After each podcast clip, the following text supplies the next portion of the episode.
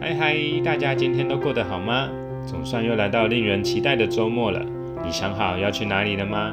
还是已经想破头，却还是不知道怎么安排呢？今天来和大家聊聊我们的行程都怎么安排的。也欢迎大家在这集的下方留言，和我们分享你是如何安排的哟。对了，在开始前，我想邀请你到 Facebook 输入九十九分的生活，帮我评分并留言，告诉我你最喜欢我跟你分享哪篇故事呢？或者是对我们有什么样的建议？也欢迎你把节目分享给你身边有需要的人。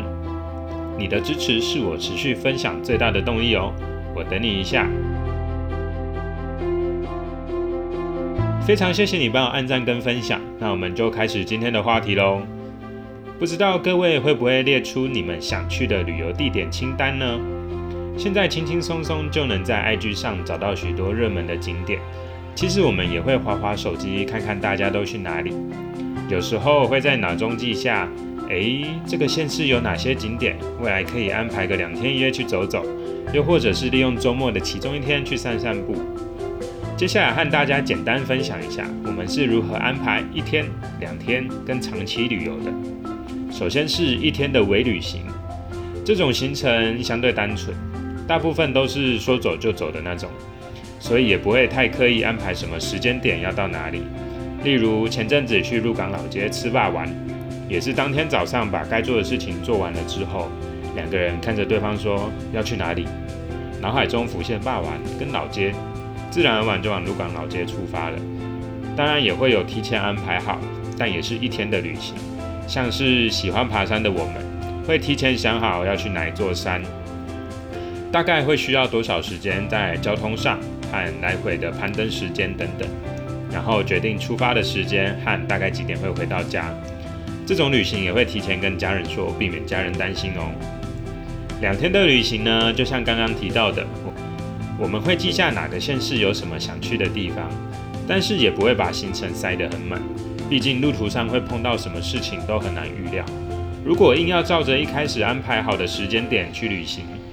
那就很有可能发生玩了却不知道玩了什么的状况。所以，我们只会简单抓好景点之间的交通时间，还有最后一个景点到住宿地点的时间需要多久，避免太晚 check in 被拒。被取消订单的窘境，更长一点的旅行，像是我们之前用了一个礼拜的时间去环岛，这种行程呢，我的做法就是先想好要走什么样的路线，例如八字绕法啊、四极点绕法啊等等，然后沿路找一点找一些想去的地方。不过那次环岛也是第一次规划那么长途的旅行，而且也好不容易可以完成心愿，所以排了不少地方。后来就是漏掉了很多地方没去到，有点小可惜，所以还是建议跟刚刚的做法一样，安排重点行程就好，因为很难预料中途会穿插什么事情。也因为我们环岛的时候啊，就是因为骑机车后座后座的人比较辛苦，所以常常会停下来休息动动屁股，导致时间上都不如意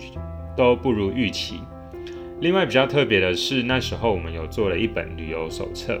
就是可以把每一天的景点和路上会经过的加油站列出来，一方面可以在景点上盖一些纪念章啊，另外一方面也可以在晚上休息的时候写下一天的经过，到现在再拿出来看，都是满满的回忆呢。那基本上我们安排行程的方式大概就是这样啦。再简单重整一下，一天的行程我们会以当地的气候为主，穿着合适的衣物和评估自己的精神。两天的旅游呢，重点是最后一个地点到住宿位置的时间，定好离开最后一个景点的时间就好。长途的旅游呢，就不用排太多景点，记得要留充足的休息时间，也可以像我们做一本旅游手册，纪念每一天的心情，更能在旅游后留下深刻的回忆哦。